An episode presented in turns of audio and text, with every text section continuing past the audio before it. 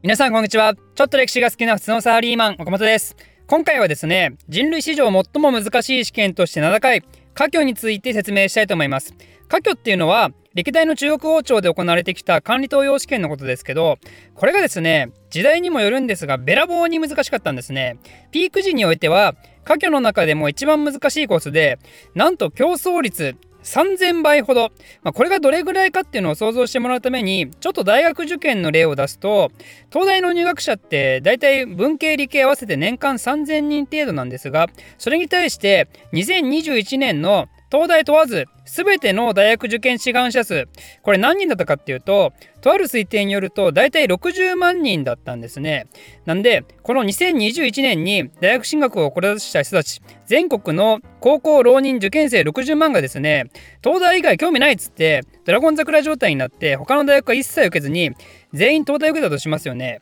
これ倍率何倍か分かりますか？60万割る3000で200倍ですよ。これでもわずか過去の15分の1恐ろしいことですね15年分の全受験者が一気に1年の間に東大受験を受けてるようなもんですからもや宝くじに当たるようなもんですと。ということでそれほどまでに中国人たちが熱狂しそして無数の人々の夢を砕いていった過去について早速話していきたいと思います。科挙っていうのはいつ頃から始まったのかっていうとこれはですね5世紀の隋の時代です隋の初代皇帝の要件によって始まったシステムなんですね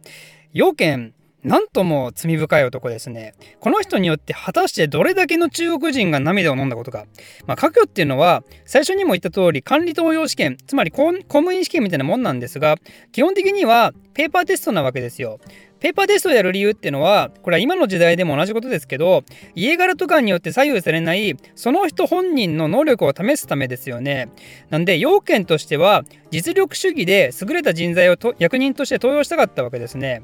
じゃあこの要件の前の時代はそうじゃなかったのかというとこれはですね家業を始めるに至るまで実は歴代の皇帝にとっていろいろな苦悩があったんですよ。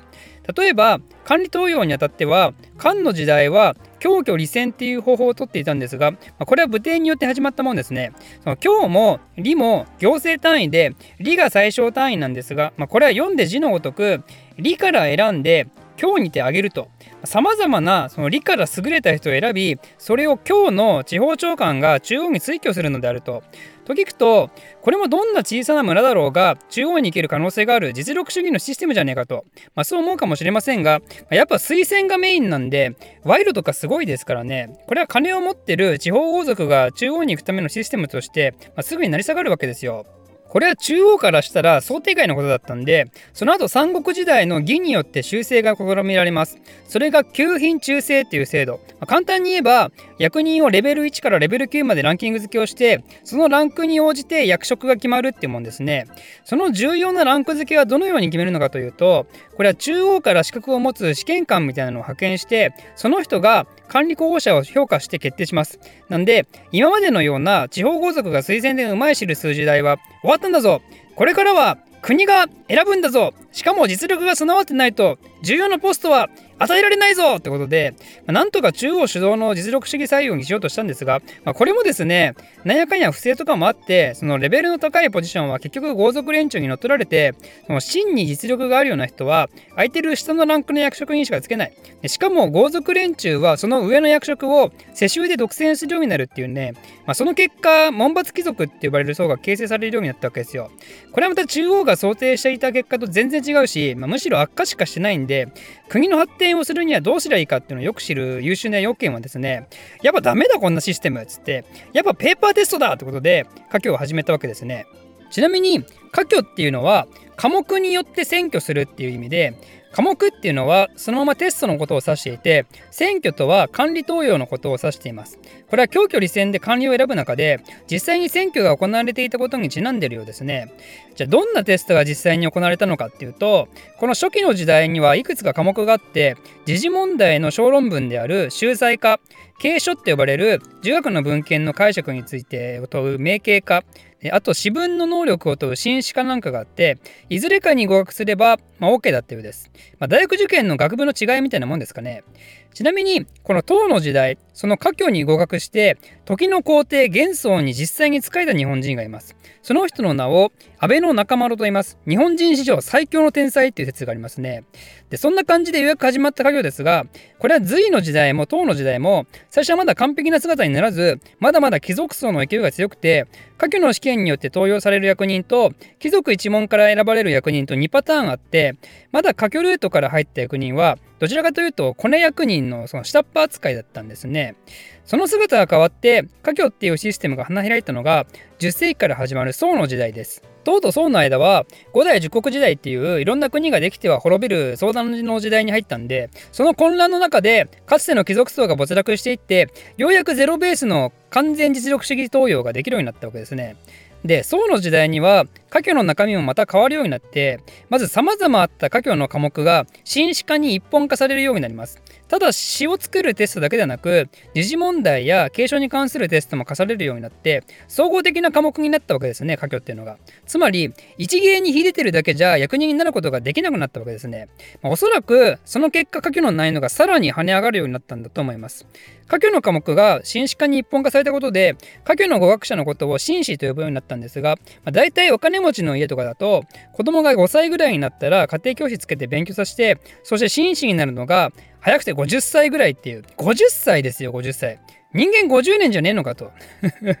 人一人の青春を3回ぐらい費やして、まあ、それでも受かるか受からないかギリギリなのが科挙であったと。ここまで来るとなんでそこまでして科挙に受かりたいのっていう疑問もあるかもと思いますけどこれはですね科挙に受かることでその本人のみならずその一族全員が潤うぐらいの恩恵があってその科挙に受かるような困窮官僚はですねそのどっかの地方の徴税権を持つような偉い役人となってそんで農民たちから税金をたんまり徴収してそこから多少のお金を国に納めれば OK であとは懐に入れるっていうねそういうことが普通にまかり通る時代だったんでこの時代の役人の資産の増やし方ってえげつなかったらしいんですよね。それこそ現代価値で言うと下手したら兆円単位ぐらいまで平気で蓄えられたようで、まあ、それは親御さんたちも目をギラギラさせますわなと、まあ、なんかブラジルのサッカー選手みたいなね、そんな感じかもですね。とんでもない競争率だけど、セレソンになれば国内における地位と名誉がすごいことになるとか、まあ、あの、兆円単位はさすがに厳しいでしょうけどね。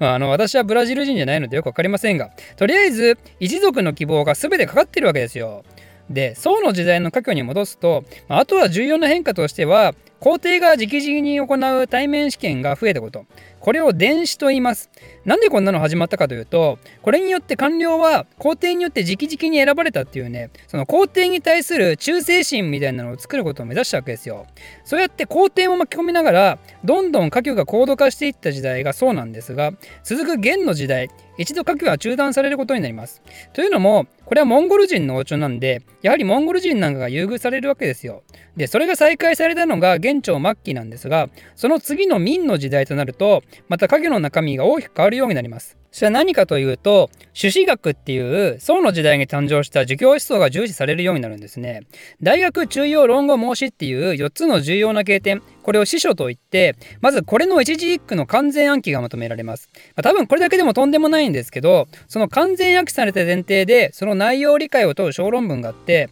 あとはその他五教って呼ばれる、また別の事業に関する5つの重要な書物のうち、どれかを選択して実施するテストもあって、そんでこれらのテストのために、3代目皇帝楽天のもと、国家主導でその参考書みたいなのを作るみたいなね、もうすごく受学受学するようになったんですね。昔のような歌を読みましょうとか、そういう心豊かになるような試験はいらんと、そんなことよりも、儒学、儒学、古典を読め古典を暗記しろっていう試験が始まることになって、その結果とんでもないことが起こるわけですよ。なんと、古典を知り尽くし、文字通り古典とともに人生を歩んできた官僚たちがですね、古典をどれだけ語れるかが一番人として優れていることだと考えるようになって、現代のことちょっとくだらないよね、みたいな、そのものすごく嫌味な意識高い系のめんどくさいムーブみたいなのを醸し出すようになるんですよ。まあ、取り留めもない人たちが集まって、そういうことを語ってるだけならいいんですけど、この人たち国の上級官僚ですからね、国を動かす役人のくせに自分たちの生きている時代はくだらないとか言って、古典のことばっか喋ってるんですよ。ダメですよね、こんな国家。突然 あの、霞が関がこんなことだったら嫌ですよね。年金問題、そんなの古今和歌集の時代にはないよ、みたいな まあそんな感じで特にその次の秦に入ってからは全く新時代の波についていけない官僚ばかりになるんですよ。真の時代といえば世界は近代化してそれまでの伝統とおさらばしていく時代なわけですからねだけどそんな状況を見ても我々も変わらないといかんのですっていう雰囲気に全くならんと相変わらず昔の本を引っ張り出してああでもないこうでもないと日夜過ごしていてその結果が列強による中国の分割であったり日清戦争の敗北にまでつながっていくんですね、まあ、ここまでいくと今の状態はさすがにまずいだろうと思った官僚も中にはいてそれが孔優位っていう人物。つまりこの人も華僑合学者の官僚なんですがこの人は皇帝に中国を土幻化せんといかんっつって火薬を訴えてえー、武術の返報っていう真も近代化に向けた改革が始まるんですが、まあ、その中の一つに家境の中身もちゃんと時代に即したものに変えましょうっていうのがあったんですね。ただし武術の返報っていうのは決して家業に絞ったものだけではなく皇帝権力のあり方も変えるものだったんで、まあ、結局保守派勢力によって潰されてしまってこの時に一度家業の改革も頓挫することになったわけですが、まあ、その武術の返報を握りつぶした生体号っていうパワフルおばちゃんがですね権力を握ってからも結局成長うまくいかず公助申請っていう新たな近代化改革運動が20世紀の初頭に始まってその流れの一環で1905年に家業を廃止させられたってことですね。ということでえー、6世紀の末に始まり1300年ほど続いた家業はこれにて幕を閉じたということになります、えー、ちなみに最後に一つ家業にまつわるところで興味深い話をしておくと太平天国っていう秦の時代に反秦を掲げて作られた国があります。これは秦を打倒するために公衆禅っていう人物が反乱を起こして立ち上げた国家なわけですがこの公衆禅実はその昔秦の華僑を何度も受けて落ちてるんですね。家業に受からなすぎて真に対する不信感みたいなのが醸成されたって話があります。その何かの試験に落ちてダークサイドに落ちるっていうと、私はどうしてもヒトラーが浮かんでしまうんですが、公衆点はですね、なんと驚くべきことに自分が作った太平天国でも家業を実施して、しかもなんと女性の参加も OK にしたっていう記録があるんですよ。中国世界の役人なんて完全なる男社会ですからね、その常識をぶち壊したってことを考えると、中国において男女平等に関して一番近代化に向かっていたのは実は太平天国だったのかもしれないってことで今回は以上です。岡本本を出しました。その名も聞いて覚える世界史年号500年号を徹底的にマスターしたい人は Amazon で検索いただくか概要欄の URL をクリックしてみてください。レビューの方もよろしくお願いします。